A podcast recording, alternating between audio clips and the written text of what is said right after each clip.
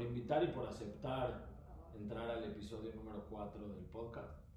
Este, un poco como te platiqué, se trata de traer gente interesante que, que está ahí atrás de, de, todo lo que está sucediendo, mucho en e-commerce, en, todo este, en todo este tema.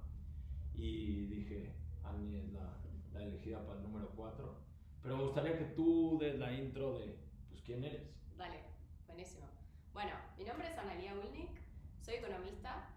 La realidad es que cuando tuve que elegir la carrera dudé entre un montón de cosas porque me gustaba un poquito todo. De hecho, dudaba entre psicología, economía, arquitectura, o sea, cosas nada que ver entre sí. Eh, y de hecho fui a orientación vocacional y me dijeron, bueno, podría ser cualquiera de las tres. Y yo como, no, vengo acá para que me ayuden, por favor. Al final elegí economía porque es la carrera más amplia, de alguna manera, como que dentro de economía puedes hacer cosas. Empresas de construcción, entonces estar más en arquitectura, o sea que sentí que después podía como tocar un poquito de cada cosa. Y lo increíble fue que no fue economía lo que me permitió conocer un mundo más amplio, sino que al final fue meterme en e-commerce, ya, ya, te voy a contar de eso después en el podcast. Eh, pero bueno, estudié economía, después trabajé en Coca-Cola Company por tres años y un poquitito más. Eh, ahí hice todo, estuve en marketing haciendo los comerciales, estuve en la parte de planeamiento viendo cuándo vamos a, cuánto vamos a vender, o sea, hice un poquito de todo realmente porque es una empresa en Argentina medio chiquita. Y después, en el 2014, entré en Mercado Libre. Me acuerdo que cuando le dije a mi familia, me voy de Coca-Cola a Mercado Libre, dijeron tipo, no, estás tirando toda tu carrera por la borda. Que a todo eso tenía tres años de carrera, no es que era que tenía 30, digamos, sí, y estaba tirando realmente algo. Eh, y me acuerdo que en ese momento yo decidí entrar en Mercado Libre, no porque la empresa me gustara especialmente, confieso que hace, pensé que esto fue hace 10 años más o menos. Claro. La empresa no era nada reconocida, en la imagen de la gente eran dos vendedores detrás de una computadora y Marcos era uno de ellos, básicamente. Eh, o sea, como empresa era cero marketinero, pero me acuerdo que en ese momento, eh, cuando yo estaba en Coca-Cola, hacer e-commerce o vender online era postear en Facebook. Y en mi cabeza dije, es obvio que esto no termina acá, ¿no? Es obvio que se puede vender online, de que puede haber un mundo detrás. Además, Argentina, la verdad, siempre está tarde en todo. Entonces veía que Estados Unidos estaba más avanzado, que otros países estaban mejor. Y dije, bueno, voy a aprender de e-commerce y después me voy. O sea, en mi cabeza nunca me iba a quedar en Mercado Libre. Era aprender solo de ese mundillo y después irme a una de las empresas grandes y reconocidas que iban a necesitar gente que sepa del tema. Ok, que ya había alguna. A, Alguna que venda online. De e-commerce todavía. Muy poquito. O sea, pensé que Mercado Libre era miniatura en ese momento, era muy, muy chiquita. O sea, había algunos vendedores online, pero vendían poco, okay. muy poco. De hecho, para que te des una idea, cuando entro a Mercado Libre, mi primer proyecto es instaurar Mercado Pago fuera de Mercado Libre. O sea, no casi no existía que tengan sus, sus, pagos online en el resto de los sitios. Sí. Eh, así que bueno, entré en Mercado Libre en un programa de rotación en donde iba haciendo diferentes proyectos. Mercado Pago, este que te conté, fue uno. Después, otro de los que hice eh, fue lanzar los verticales dentro de Mercado Libre. Esto quiere decir, antes el equipo comercial, el equipo de marketing, todos eran todo, hacían todos todo. Entonces la gran mayoría de todo lo que se vendía de las cuentas que asesoraban eran de electrónica, porque no vendía mucho más que eso Mercado Libre. De hecho, un dato curioso, me acuerdo que cuando entré y vi en fashion que se vendía, se vendían ropa interior usada. Era tipo de las categorías más vendidas, ¿eh? o sea, realmente... Genial. Anda a saber qué busca la gente para gustos. Y entonces lo que quería Mercado Libre era poder especializarse en algunas categorías que sabía que le iban a ayudar a generar más frecuencia a los usuarios, o sea, que entren más ahí a la plataforma o que compren más, ese tipo de cosas. Y por eso dentro de las, todas las categorías que había, hogar, bueno, además de electrónica obviamente, hogar, autopartes, etc., la decisión fue empezar con fashion, que era ropa. Eh, y me acuerdo que era cómo transformo la imagen de los usuarios de Mercado Libre vendo una computadora y calzoncillos usados. ¿Qué te pasa en moda? en, moda. Y, y, nada, fue un largo recorrido en donde se fue generando confianza en la marca, fuimos mostrando que Mercado Libre podía vender otras cosas, fuimos cambiando el producto también, porque no teníamos talles, colores, no teníamos nada. Eh, lanzamos el, el concepto de tiendas oficiales, o sea, todo fue parte de esa necesidad de querer especializarse en moda. Okay. Eh, así que bueno, hice eso, lo hice por bastantes años, fue increíble porque casi que era yo y una persona más en moda a ser 35 personas de ventas solo eh, tratando de, de que se desarrolle la categoría. Em, después me fui al supermercado a replicar un poquito lo que había hecho con moda, o sea, lanzar una categoría medio de cero, eh, que obviamente ya Mercado Libre había dado sus primeros pasos, había dado algunos Era pasitos en ese sentido, exacto Pero es una categoría más complicada. Mucho más complicada, el margen es más chico, necesitas mucho volumen, la forma en la que vendes eso es distinto porque los productos se vencen, entonces tenés que tenerlos ordenados distinto a la bodega, o sea, realmente es una categoría muy distinta en el formato, es mucho más recurrente, esa es la razón por la cual Mercado Libre se mete ahí, ¿no? Dice, quiero que todas las semanas estén entrando en mi sitio. Y una vez que quizás veniste, viniste a comprar la harina o el arroz, te vendo unos auriculares. Aunque no lo puedan creer, eso sucede bastante seguido. Una vez que entras sos preso, digamos. Te, Sí, sí. empezás a, te empiezan a llenar de contenido que terminás comprando. Em, así que bueno, hice eso con supermercado un tiempito, porque lo que pasa dentro de Mercado Libre es que eh, en ese momento el área de producto no existía. La producto es quien acompaña al equipo de tecnología en pensar mejor qué hacer y qué no, en qué timing, cómo hacer el producto para que sirva para lo que está, el usuario necesita. O sea, es, una, es un área medio rara, porque estás generalmente en tecnología, pero no haces tecnología. O sea, no sos técnico ni ingeniero. Em, y bueno, el área de producto no existía como tal, todos los cambios en la plataforma talles, colores lo hacía comercial y en un momento cuando Mercado Libre se desarrolla dice, bueno, lo spliteamos en dos. Y vienen a mí y me dicen, bueno, o sos comercial o sos de producto. Y el discurso es, comercial, bueno, vas a casi vender solo en Argentina y bueno, vas a estar ahí solo llamando por teléfono a usuarios o producto y vas a lanzar el nuevo Mercado Libre. Y Te fue lo como, vendieron. claro, no tenía mucha opción, si querés, fue medio forzado. Como tipo, Pero sonaba bien. sonaba bien, sonaba bien, pero bueno, es verdad que no estaba segura de si realmente era lo que quería hacer. Ok. Y lo- si querés, para redoblar la apuesta, entré en producto fulfillment, o sea, los depósitos de Mercado Libre. Ahí me di cuenta que envíos no me gustan nada. Toda la parte de procesos me resulta súper aburrido.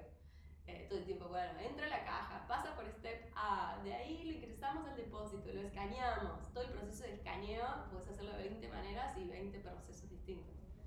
Em, así que no estuve tanto tiempo porque apenas tuve la oportunidad levanté la mano para tratar de, de moverme de ese área y ahí sí me moví a un lugar que brillé, que fui mucho más feliz, que fue dentro del Mercado Libre, eh, el área de producto para llevar todas las cosas que suceden dentro del marketplace, como el mundo amarillo, como se conoce, ¿no? El lugar educador, cómo lograr que los resultados de búsqueda estén buenos, cómo lograr que la experiencia sea buena, que los procesos, una vez que tenés un problema, fluyan, se resuelvan. Así que un, poquito al principio veía todo, todos los productos, tipo el- el- la sección de mis ventas de los vendedores, la parte de publicaciones, la parte de ofrecer garantías, la experiencia del comprador y después a medida que Mercado Libre fue creciendo cada vez tenía menos. O sea, yo crecía y cada vez llevaba menos cosas. Menos cosas más a detalle. Exactamente, sí, Ok. con más profundidad, tal cual. Em, así que bueno, estuve ahí casi 5 años, un poquitito más, o sea, completé mis casi 10 años en Mercado Libre y hace muy poquito decidí dar un paso al costado y cambiarme a una empresa que en Argentina se llama Pedido Ya, que es parte de un grupo más grande de Delivery Hero, así que bueno, hace menos Ok. de 3 meses ya cambiado. Sí, que sería tipo un Rappi de delivery. Exacto, Para, ubicarlo en México. exacto, esa es la competencia. Ok, sí, sí, lo entendí Lo entendiste perfecto. Perfecto. Ok, ok. Nombraste al innombrable. Ok. Ah, claro, porque aquí Rappi también. También funciona. existe, sí. Ah, bueno, está bien. Tenemos varios enemigos igual, no te preocupes. Ya, ahora pedimos ya 10 años camisa amarilla Sí, y sí. se terminó. Sí, muchas razones para el cambio, si quieres ya más adelante los charlamos. Ok, ok. No, está buenísimo. Este, a ver, un poco, yo quería llegar a, tú estuviste adentro de Mercado Libre 10 años, entonces para mí Ani sabe todo, o, o eso yo creía mientras estabas allá. Entonces me gustaría que saquemos ahí varias cosas, pero antes de, de esa parte, igual como súper breve, cuando yo te conocí me contaste la historia de tu apellido, que tal lo repetimos. Súper breve, me encantaría, o sea, volverla a tocar porque siempre me acuerdo y se me hace como, o sea, está para contarse la historia. Sí, bueno, a ver, mi familia polaca, del lado de mi padre, vivían en Polonia, sucede guerra mundial, eh, empiezan a perseguir al judaísmo, mi familia es, judía, yo también, y, entonces mis tatarabuelos, obviamente ya estaban grandes, no se pueden mover, pero empiezan a decirle a sus hijos, huyan. Eh, entonces mis bisabuelos con sus primos dicen, bueno, nos tenemos que ir del país porque básicamente nos van a matar, de hecho mis tatarabuelos los mataron en la, guerra. Em, pero mi parte de la familia no tenía documentación lista. Era común en ese momento, no era como ahora que no tenés un documento y sos un rarísimo. Y, sin embargo sus primos sí lo tienen. Entonces sus primos eh, con la documentación se van a vivir a Estados Unidos y mi familia me dio en la desesperación, bueno, consigue un pasaporte, viste, anda a saber de dónde, así todo a las apuradas, y se viene a Argentina, porque son los que mucho no controlaban. no importaba quién llegó. Claro, los que tenían las cosas prolígenes a Estados Unidos, el resto Argentina. y y un poco entran en Argentina, acá algo muy común es que la gente entraba y decía apellido y los apellidos eran polacos, cosas rarísimas, y en la aduana te lo transformaban en lo que sea, era como, ¿cómo te llamas? Schrachten. Bueno, Gómez. y pasabas. y a partir de ahí está la familia Gómez.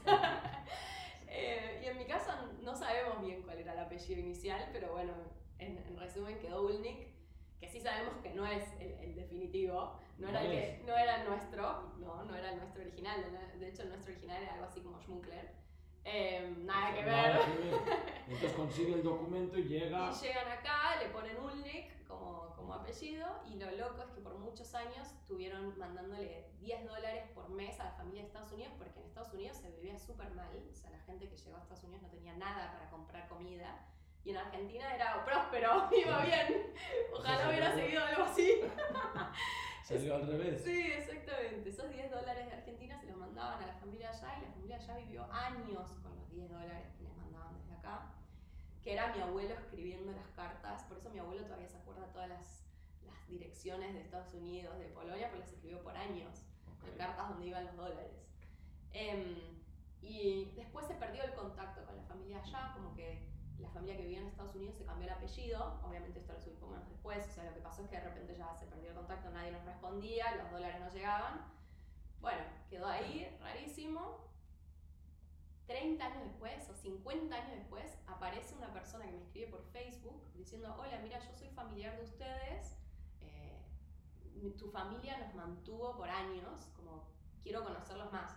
Fui a mi papá y me dijo, te van a, secuestrar, no respondas, o sea, de ninguna manera, como, ¿qué es eso?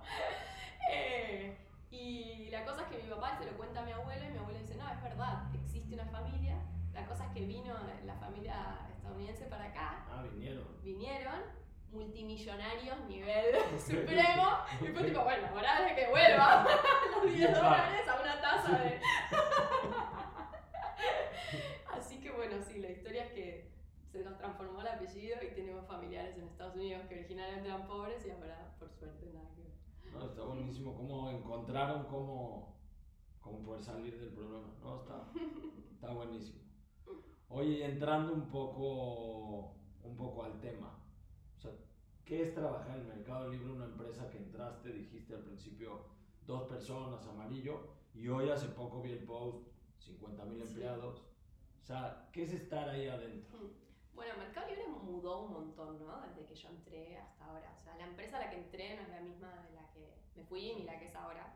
Lo cual es normal, digo, un tamaño a medida que se complejiza en, estructura, en cantidad de gente, en productos. O sea, la verdad que la ambición que tiene Mercado Libre por sacar cosas nuevas hace que cada vez tengas más gente luchando por algo propio que quizás pone en conflicto algo que ya existe, ¿no? De repente seguros por ejemplo.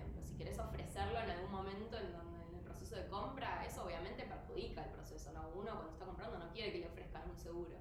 Sin embargo, algunos caen, entonces conviene. Y todo el tiempo la compañía ahora está en, permanente conflicto, ¿no? Entre todos los intereses de las áreas. Eso es muy difícil de manejar y eso obviamente exige procesos, exige eh, objetivos más claros. Entonces, por eso digo que cambió mucho. Eh, ahora, lo que sí te puedo decir es, lo pujante que es la empresa, o sea, las ganas de probar cosas nuevas, de que, del éxito, de, de, de la excelencia, que todo salga fantástico y crecer y ver los números once para arriba, esa devoción es muy única y en Mercado Libre es constante, eh, al punto de que no hay día que no digas, ¡Ah! denme un vaso de agua, por favor. Como que hay tantas ganas y energía que realmente a veces te cansa un montón. O sea, ¿tú crees que es una mezcla entre, porque un poco hacia allá iba, ¿no? O sea, ¿a, a qué le atribuyes el éxito del Mercado Libre? Y me suena un poco a estas ganas, lo volvieron procesos. O sea, es como, como una mezcla. O sea, me gustaría entrar un poco porque, aparte, ahorita en los Obvio. tres días que llevo en Argentina, dices, país muy complicado, to- todo es muy complicado. Sí. La economía, la gente, o sea, como que las cosas no, no es Estados Unidos. No, el argentino es un sobreviviente. Sí, por e- tal vez por eso un poco también está lo de Torpedo, está lo del sobreviviente, está Argentina. O sea, tú ves en Estados Unidos y dices, bueno, entiendo Amazon y de dónde, y hay 700 así. Pero aquí dices, no, no, o sea, como que no funciona ni el Sí, taxi. Y, y de repente dices, pero hay mercado libre. Entonces, tiene que haber una mezcla de ingredientes que igual y Sí. yo escucho el podcast o quien se dice, pues no voy a hacer mercado libre, pero ¿cuáles son esos ingredientes que, Sí. Mira, que hicieron esto? para mí es la ambición. Hay tres cosas, creo que es lo que lo hace único. La ambición es una, la segunda es la gente, o sea, realmente tiene gente increíble. Tiene gente a la cual le temes cada reunión con la que te juntas, porque decís, son capaces de ver lo que nadie ve. Entonces, eh, cuando vas a presentarle a esas personas, el- todos los directores, los ejecutivos, digamos, querés anticiparte a todo porque no sabes por dónde puede venir el challenge. Y eso es porque la, tiene una cabeza que piensa distinto al mundo. O sea, Ok. vos presentás algo que se ve increíble y siempre viene la pregunta que hace que todo se vaya al- a- Sí, se a Nosotros la decimos a la, sí, que la basura es una forma muy linda de decirlo. Porque te dicen, pero ¿qué pasa si X? ¿no? Y realmente tienen razón y se cae todo. Em, y después la tercera, creo que en mi historia en Mercado Libre he visto tomar decisiones muy riesgosas. Eh, Ok. y se la juegan. Entonces creo que la combinación de esas tres variables hace que obviamente en la mayoría de las veces que se la jugaron salió bien, algunas salió mal y recularon rápido. Si quieres esa puede ser una cuarta. Esa puede ser una cuarta. Exacto, claro. que, que cuando ven que algo no va, vuelven para atrás rápido. Pero me acuerdo ponerle una reunión en donde estábamos presentando los resultados y, y Marcos Valperín dijo, necesitamos ofrecer envío gratis. Y me acuerdo que todos lo miramos y el, el de finanzas dijo, "Es no lo podemos pagar, es insostenible, vamos, o sea, seguro es insostenible. El que defendía a los vendedores dice, pero pará, ¿qué, qué le, le vas, a- le vas a cobrar a los vendedores? Van a quiebra, o sea, es- es- los precios van a estar carísimos. O sea, no había uno en la mesa que, que no tenga un miedo. Todo era Claro. riesgoso. Y fue, es lo que los usuarios necesitan, es lo que tenemos que hacer. Eh, encontrémosle la forma, como vayámonos de acá y cada uno rompase la cabeza para encontrarlo, pero es lo que hay que hacer. Y así viví varias, ¿no? Como algo que parecía desquiciante. No sé, cuando pusimos, bueno, ahora tienen que entregar los vendedores en un día, pero nadie tiene la operación para eso, que se adapte. Y era como, no, pero ¿cómo se van a adaptar? Y se terminan adaptando, o sea, es verdad que Sí. digo, con, con, con algunos que sufren en el camino, eh, el, juego, el juego difícil no es para todos, si querés. Claro, algunos van a, van a quedar en el camino. Exacto, y eso, bueno, si querés la sexta o la quinta, ya no me acuerdo cuál íbamos, puede ser que tienen corazón duro también, ¿no? En algunas decisiones. Sí. Eh, y bueno, saben que en el camino algunos quedan y es parte del proceso. Ok, está, no, está muy bueno. Y todo gira, porque muchos de los ejemplos que diste, todo gira alrededor del usuario, no del... O sea, entiendo que está el vendedor, que es el que llena el marketplace, pero le están dando el gusto al usuario, que es un poco también la tesis de Amazon, ¿no? El usuario es... Sí, hay eh, mucha gente pensando en vendedores, pero siempre el discurso es si el usuario, si el comprador no está contento, el vendedor tampoco va a estar por más de que le des una vida espectacular y una experiencia divina. Si no Claro. venden, no van a estar con vos. Claro, Eh, Entonces por eso hay mucha mirada user-centric como en el usuario, que muchas veces es el consumidor el que. Sí. No, no, y tiene sentido, porque si lo que dijiste, si el usuario está contento, va a comprar, entonces el vendedor está enojado, pero está Pero vendiendo. vende. Sí. sí. No, pues está, está interesante. Oye, este. mm, O sea, la, mucha de la gente que escucha el podcast, y me, me incluyo en la historia, pues somos vendedores, ¿no? Entonces estás ahí como en la guerra, en el día a día, en, pues, el mercado libre y aparte, como dijiste, ¿no? Está evolucionando, cada vez evoluciona más rápido. Yo lo veo como exponencial, o sea, de pues, hace 20 años que venía la gente y yo le cobraba o ibas al metro a entregar, ahora va, va, va, y, y, yo en el centro de noticias, así, una vez a la semana, algo le movieron, cambiaron y todo. Sí. Entonces, un poco tú ya estando afuera, ¿dónde, ¿dónde es donde hay que poner el ojo? ¿Dónde hay que estar súper atento para que no te gane la velocidad del mercado libre? Porque con lo que dijiste y el tipo de gente que hay, va tan rápido que hmm. pues puede ser los vendedores que te empujan y, y quedaste afuera. Entonces, ¿dónde son los puntos? Tal vez dices, por ejemplo, nosotros en algún momento nos, nos hemos enfocado mucho en tecnología.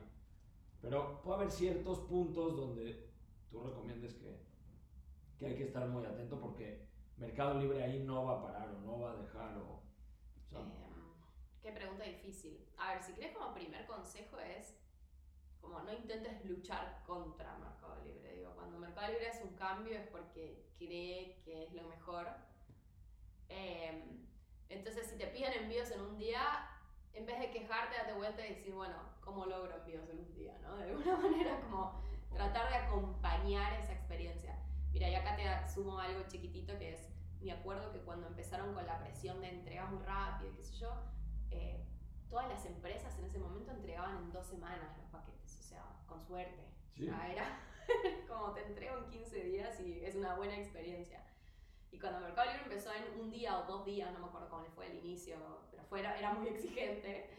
Me acuerdo que todos al principio dijeron, están locos, y después se trataron de ajustar, vieron que era posible. Y mm, y ahora entro a la mayoría de sitios web y tienen envíos mucho más rápidos que antes. Entonces, un poco como que arrastra la industria, es, es la cabeza muchas veces Mercado Libre. Entonces, digo, si, si Mercado Libre dice que entres en dos días, seguramente te va a dar herramientas, a veces no, pero seguramente te va a dar herramientas como tratar de, de pegarte a eso. Y después, de cómo ganar, si querés, dentro de Mercado Libre, primero no descanses igual que ellos, o sea, el punto es, nunca te quedes con, bueno, yo vendo electrónica súper bien y estoy cómodo porque después viene el catálogo y te rompe toda tu estructura que tenías. Entonces, estás muy atento. Eso de entrar al centro de novedades es clave. Ponerle como, bueno, ¿qué sacaron? ¿Qué se viene? Siempre te dan unas semanitas de extra para que te acomodes. O días. o días. Pero, digo, no, no, no, no duermas en los laureles porque Mercado Libre no lo hace. Entonces, si ellos no lo hacen, tus laureles van a pudrirse muy rápido si dependes de Mercado Libre. Eh, igual pensarlo en tu sitio web aparte, tampoco te dormirías, digo, estarías tratando todo el tiempo de ver qué es lo último. Para Mercado Libre un poco te lo pone sobre la mesa y te exige siempre un paso antes lo que vos lo harías. Em, respecto a categorías y eso, ahí es más difícil porque es muy dinámico, ¿no? O sea, eh, las tendencias quizás Mercado Libre es un poco más lento, entonces si ves que hay una tendencia que se está viniendo, como tratar de adelantarte. Em, creo que desde ese lado, ser más chiquito te permite una flexibilidad de quizás tipo, bueno, si un producto no funciona, bueno, chao, vas con otro y, experimentar un poco más, que para Mercado Libre es más difícil, entonces yo no dejaría de hacerlo. Probar cositas. Okay. Que al ser chiquito, bueno, pero un producto no funciona, bueno, hago otro, bueno, traigo China, bueno, no, digo, esas cosas. Sí, como todo lo que está de moda. Claro. Y sí, eh, eh, que es buen punto, o sea, no ser, no ser pesada la estructura para poder ir a la velocidad que Mercado Libre te está arrastrando, porque con lo que dices suena es una tormenta que viene avalancha. y es, sí. todos están corriendo ahí con los cambios. Sí, es verdad que es una avalancha que siempre si lo hacen es porque es para mejor. O sea, te va a terminar, si lo seguís, si lo haces bien, te va a terminar más ventas, más usuarios, más todo. Pero bueno, es muy difícil en el medio quizás tropezarse, ¿viste? Como sí, sí. trastabillar. Sí, sí, o pasa mucho en varios grupos, así como que la gente busca contactar a Mercado Libre o es que no me hacen caso o algo me pasó. Y con lo que tú dices es, está la tormenta, o sea, nadie te lo va a resolver. Hay que entender la tormenta y, y sacar el paraguas, ¿no? No, no, no puedes ponerte contra la tormenta porque te vas a ir. Sí, exacto, sí. Yo creo que es así. Es estar muy atento, seguirlos y innovar, probar cosas nuevas. Ok. Sí, que un poco con lo que dijiste contestaste mi siguiente pregunta, que justo era, o sea, estamos en una tormenta, la gente que está atrás ya deja de ser gente. Yo me acuerdo cuando empecé, o sea, pues estaba Ani, o sea, son ciertas personas y ahora al ser contra alguien de 50.000 personas que se coordinan, que funcionan. No funcionan tanto como creerías, pero, con sus desgastes internos, pero sí, obvio, es una empresa muy pujante que prueba que, que la verdad que cuando se mete generalmente tiene éxito. Em, pero por eso, porque hay muchas personas pensando en eso.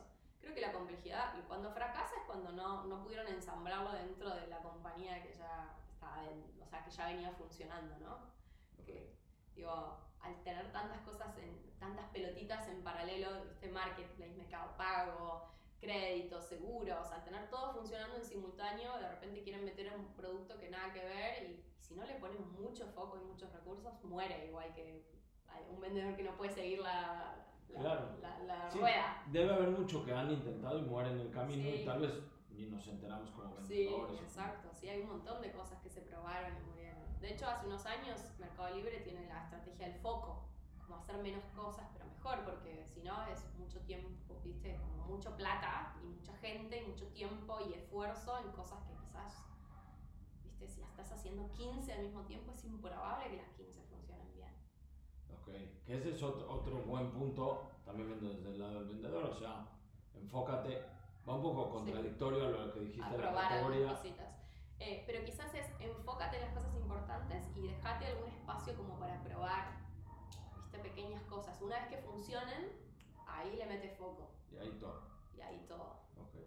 Que debe haber miles de experimentos que van a salir en Mercado Libre que ni nos enteramos y, van muriendo. Sí, bueno, hace unos años estuvo Mercado Libre Live, que era como una sección premium, junto con marcas premium, que no funcionó y lo terminaron matando.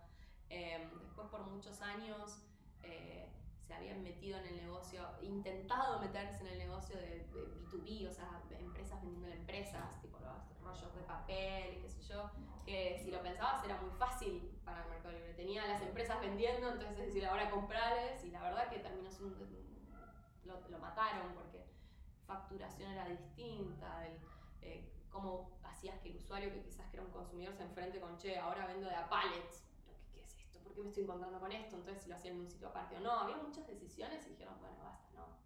Y pierdes enfoque al estar viendo eso. Claro, exacto. En algún momento volverá seguramente, pero, pero bueno. Ok.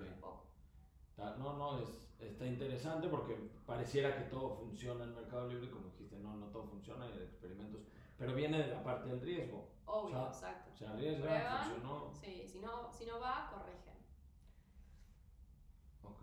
No, no, está, está muy interesante. por eso es una de las empresas más influyentes.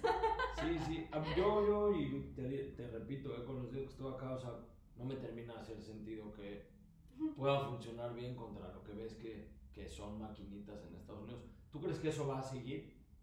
O sea, no va a parecer. Digo, yo cuando vi llegar a Amazon dije, ya, aquí fue.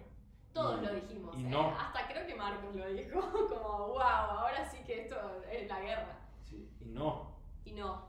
Em, no, de hecho, Mercado Libre, Amazon, la verdad que le sigue liderando en toda Latinoamérica. A ver, creo que fue una combinación entre, hablando de riesgo, cuando apareció Amazon en México, que fue nuestro primer, si querés, gran desafío. Todavía hablo en primera persona. Está bien. Eh, cuando apareció, me acuerdo que ahí fue redoblar la apuesta me acuerdo que una frase que dijo Marcos que a mí me pegó mucho que fue, vamos a tener que ir más firme y más rápido, confíen en los que los trajeron hasta acá. Como si, si logramos traerlos hasta acá, no, no se pongan a debatir lo que les decimos porque eso nos va a enlentecer. Entonces ahí fue más fuerza, fulfillment, más fuerza. O sea, empezaron como a invertir muchísimo, muchísimo. O sea, todo lo contrario, la gente se retraería porque decís, wow, es muy probable que fracase. Digo, estoy compitiendo contra el número uno del mundo no, fue bueno, es ahora, es ahora o nunca, o sea, si no lo hacemos ahora, ¿cuándo? Y invirtieron todo, absolutamente todo. Em, y bueno, así fue que, que, llegaron. También el latinoamericano es muy particular, ¿no? Entonces es verdad que, que, quizás necesita algunas cosas más personales. Sí, sí, yo un poco te iba a llevar hacia allá, o sea, yo siento también que tiene que ver, como que viene esto, pues viene Amazon, es muy proceso, muy, y el latino funciona, aunque somos vecinos, funcionamos diferente. Y Mercado Libre no soltó esa parte de la personalización latina, el producto usado, Sí. o sea, lo que, lo que al latino le gusta. Sí, sí, sí, sí. Y bueno, Amazon se basa mucho también en lo que venden en Estados Unidos y lo pasan a México, o sea, tiene mucho internacional, Mercado Libre no. Lo, in- lo intenta, o sea, tiene una buena parte de Sí. México más que en el resto, Sí, porque está muy cerca. sí, sí, sí, sí, tiene, tiene.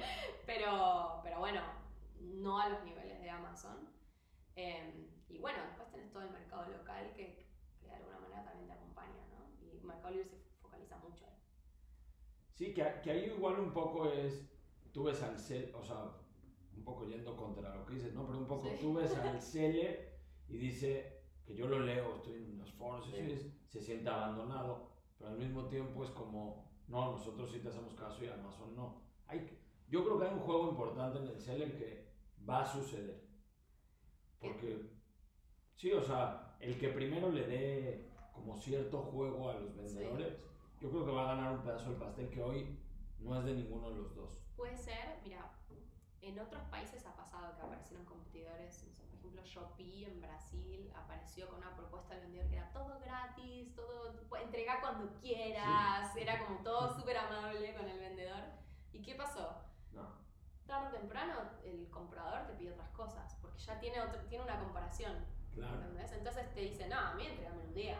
sí. Y si tenés que entregar en un día, tenés que ir al vendedor y se le entregan en un día. Y, No, tal vez no de, no, no, sin, sin sacrificar al comprador. Algo donde el vendedor diga, no sé, me atienden o me... no te da la plata para hacer No eso. te da. no te da, porque siempre los márgenes del marketplace son muy chiquititos. Entonces, si querés satisfacer las exigencias del comprador, que ya la industria te los da, Sí. y quisieras ayudar al vendedor, y en el medio para eso tenés que cubrir todas las cosas que se rompen, atenderlos muy amorosamente por teléfono todos los días cuando Claro. necesita, que verás. No, no te Ok. da. Ese es el conflicto, la dificultad que tienen los marketplaces, en donde al mismo tiempo tenés que satisfacer dos usuarios que conflictúan. Claro que no. Hay muy pocas cosas que son win, win, win, win, si querés, win usuario, Sí, win seller, win Meli. Eh, me acuerdo que hubo una que, que fue un win, win, win, que fue de esas que tipo, ¡ay, qué bueno, encontramos eso, la perla! Sí, sí. que fue cuando le dimos la posibilidad al vendedor de que cuando da una mala experiencia, eh, le resuelva el problema del comprador y entonces le sacábamos el- la reputación negativa. Ok. Ese fue un win-win-win porque logramos que el vendedor se desviva por atender al usuario, que es lo que nosotros, lo que Meli que finalmente quería.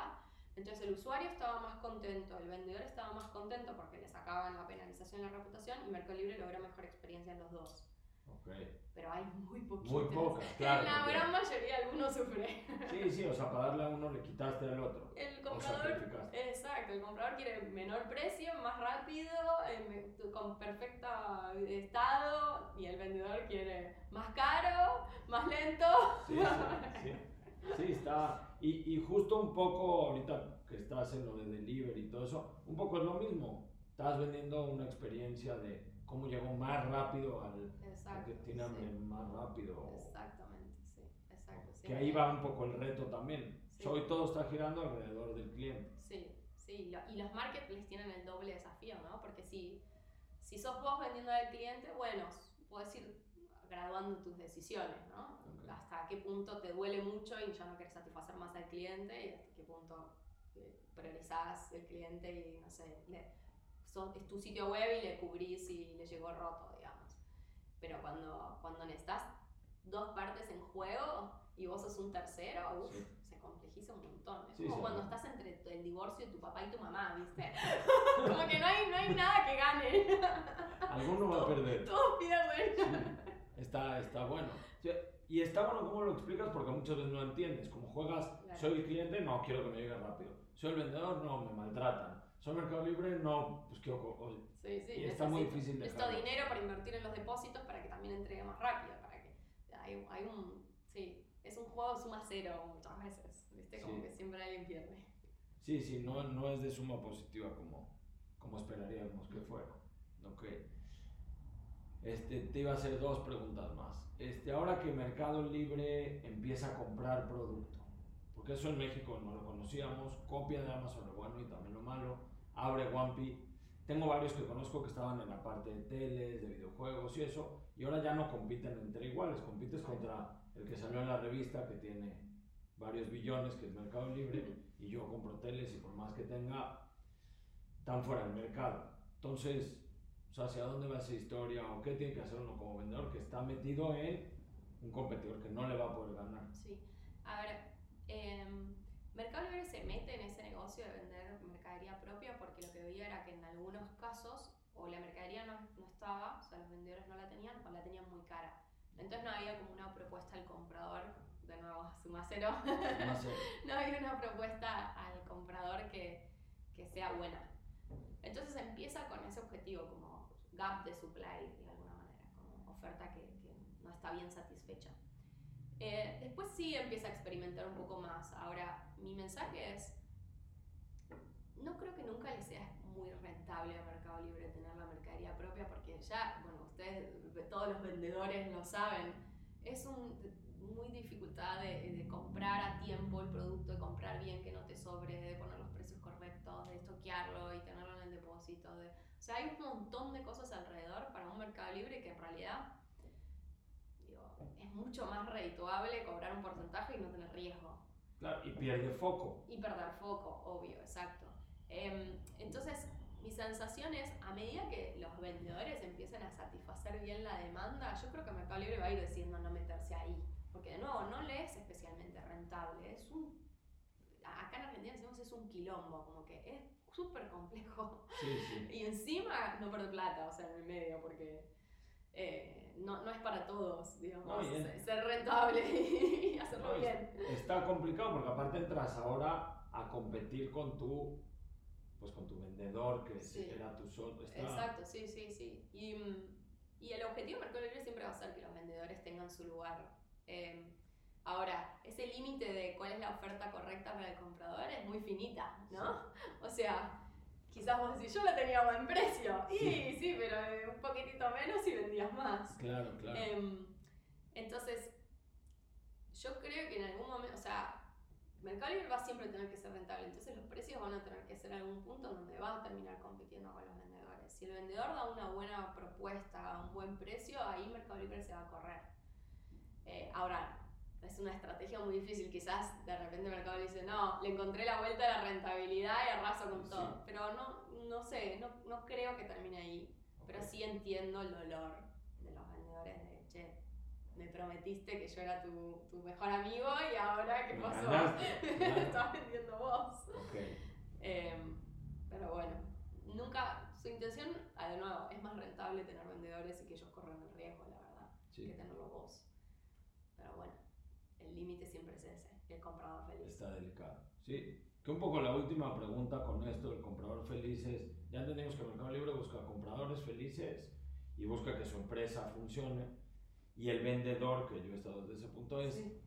qué es lo que puede esperar el vendedor de Mercado Libre, porque es como, si me da y yo pongo y le hago compradores felices. Sí le doy porque compro mercancía y le pongo el supply, pero ¿hasta dónde puedo esperar? O sea, ¿me van a atender? ¿No me van a atender? Se- Lo que te decía, se quejan de no tengo con quién hablar, pero al final yo soy el que paga las cuentas porque así paga Mercado Libre. Entonces, siento que el vendedor es el que, el que se la sufre de estos tres. Digo, igual porque me toca. El comprador ya entendimos que es el ser feliz. Ese no tenemos duda. Sí. Y entre Mercado Libre y el comprador hay una línea muy delgada donde, más en México, ¿no? Donde dices, yo vendo en Mercado Libre, entonces como pago mi porcentaje que, visto desde mi lado, pago un dineral, espero demasiado y tal vez no debería esperarlo. O tal Claro. vez sí. ¿Qué me va a dar? ¿Qué, o sea, ¿hasta dónde mi expectativa se va a cumplir? A ver, el objetivo número uno de Mercado Libre con los vendedores es darle ventas. Ok. No sé a qué precio, no sé a qué costo, pero el- eh, mientras que den ventas, los vendedores van a seguir ahí. Em, después que pase, y, y- y eso es casi un, un hecho, digamos, podés sufrir en el medio, pero si seguís vendiendo vas a seguir en la plataforma. O sea, suena crudo, pero Sí. te doy ventas. Todo lo demás es... Sí, obvio que la idea es te doy ventas y que en el proceso no sufras. eh, Ok. pero bueno, de nuevo, siempre hay un juego de suma cero. O sea, digo, siempre que puedan pedirte un poquito de mejor atención, un mejor precio, mejor lo que sea, te lo van a pedir. Em, entonces creo que ahí la clave es que el vendedor pueda entender, bueno, a mí me sirven las ventas tengo voy a pérdida o mi, no sé, mis números no me dan o tengo que hacer de no dormir para entregar a tiempo y bueno, dirás vendo menos y buscarás otra forma de vender o te especializarás en cosas muy particulares, ¿viste? O sea, hay vendedores que dicen, yo vendo cosas personalizadas, únicas, y bueno, obviamente no van a vender billones, ni millones, ni miles quizás, van a vender para vivir. eh, creo que es como en todas las relaciones, de alguna manera, ¿no? Digo, vos puedes tener un novio en donde das todo, le haces la comida, le, le planchás, doblás, pero si eso hace que vos seas infeliz o no tengas tiempo para hacer lo que te gusta, y bueno, ese es tu límite. Eh, yo, Mercado Libre te ofrece cosas, o sea, te ofrece mucho tráfico, mucha gente. Muchos usuarios, muchos vendedores lo usan como su vidriera, quizás, y, y, aprovechan esa exposición para, para ir lidiando con ventas en otros lados, ¿no? Eh, pero bueno, es verdad que lo que te da un marketplace, ese potencial, esa cantidad de ventas, no la conseguís casi solo. Eh, Por eso yo puedo esperar, esperar exposición y ventas. Todo lo demás es suerte si, si sucede, si me... O sea, no es lo que están viendo desde allá para acá. Eh, qué crudo suena así. Digo, porque hay gente. Pero real. Sí, sí, hay gente mirando vendedores. Digo, hay un equipo. De hecho, yo, yo llevaba entre mis cosas vendedores y obvio te re preocupás y te juntás, pero a la vez, muchas veces lo que te piden los vendedores va en contra de lo que querés como Mercado Libre. Eh, dicen, bueno, eh, me cobran cuando los productos llegan rotos y muchas veces es el correo, ¿no? Entonces se hizo ese proceso donde si la caja está rota, es culpa del correo, si la caja no está rota, el vendedor. Y quizás nada, es que es una tela y golpeaba y la caja está impecable y se craqueó el vidrio, ¿no? Ese límite es muy difícil de, de, identificar para Mercado Libre también porque no sabes la cantidad de fraude que hay del lado de vendedores pidiendo cosas. Entonces ese, es muy difícil saber cuándo hay fraude y cuándo no. Eh, entonces hay reglas y además al volumen hay que poner reglas duras. ¿Entendés? Es como, bueno, si caja rota, sí, si no, no. Y bueno, en el caso de la tele que se craqueó porque fue un golpe seco, y bueno, no lo cubriré. Em, de nuevo, hay gente mirando a vendedores, la cuenta es difícil. Y, los, y cada hay casos muy particulares, este Y no puede Mercado estar viendo cada caso. Ese también es el problema cuando es muy grande. Sí, sí, sí. No, está Está interesante, me gustó que empezaste cruda. Pero es la verdad. O sea, entraste y yo te doy ventas. Todo lo más que puedo hacer. Sí, bueno, te doy envíos, te doy. Todo eso te, te ayuda. O sea, todo el ecosistema para que vendas para más. Que vendas pero el punto es vender. Sí, sí. Sí. Ok. No. Sí, y, con la mirada en el comprador, porque para si el comprador feliz compra más, si el comprador compra más, vendedor vende más. Me gusta, y me gusta. tarde o temprano ventas también es felicidad. No sé a qué costo. Claro. No, me, me, encanta, me, encanta, porque está muy claro cómo, cómo lo puede ver uno. Si te pones a vender, o sea, está muy claro cómo lo piensa Mercado Libre para que tu expectativa sea, pues eso es lo que piensan, quieres jugar el juego, ese es el juego. Sí, sí. Está buenísimo. Sí, por eso no te quedes atrás, ¿no? Estate muy atento a lo que Mercado Libre te propone para ajustarte rápido. Si no te quejes, va a pasar. Sí, va a pasar. Buenísimo. No, pues me encantó me encantó verte y me encantó que nos contestaste todas las preguntas. Un placer. Todos los trucos. lo que necesiten. pues muchas gracias. Yo, siempre amé a los vendedores. Lo sé, lo sé, lo sé, por eso es que hay que ver a Ani que tiene. Con sus dificultades, obvio, pero bueno, sí.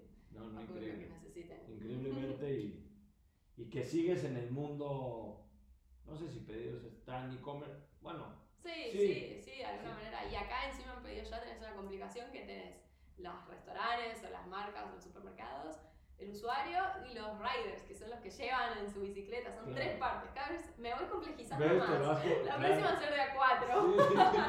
Todavía no hay, pero lo puedes inventar. Me gusta. Después podemos hacer uno de uno del tema todo este de rider, rap y pedidos ya está bastante interesante. Pues buenísimo. Gracias, no, gracias a ti.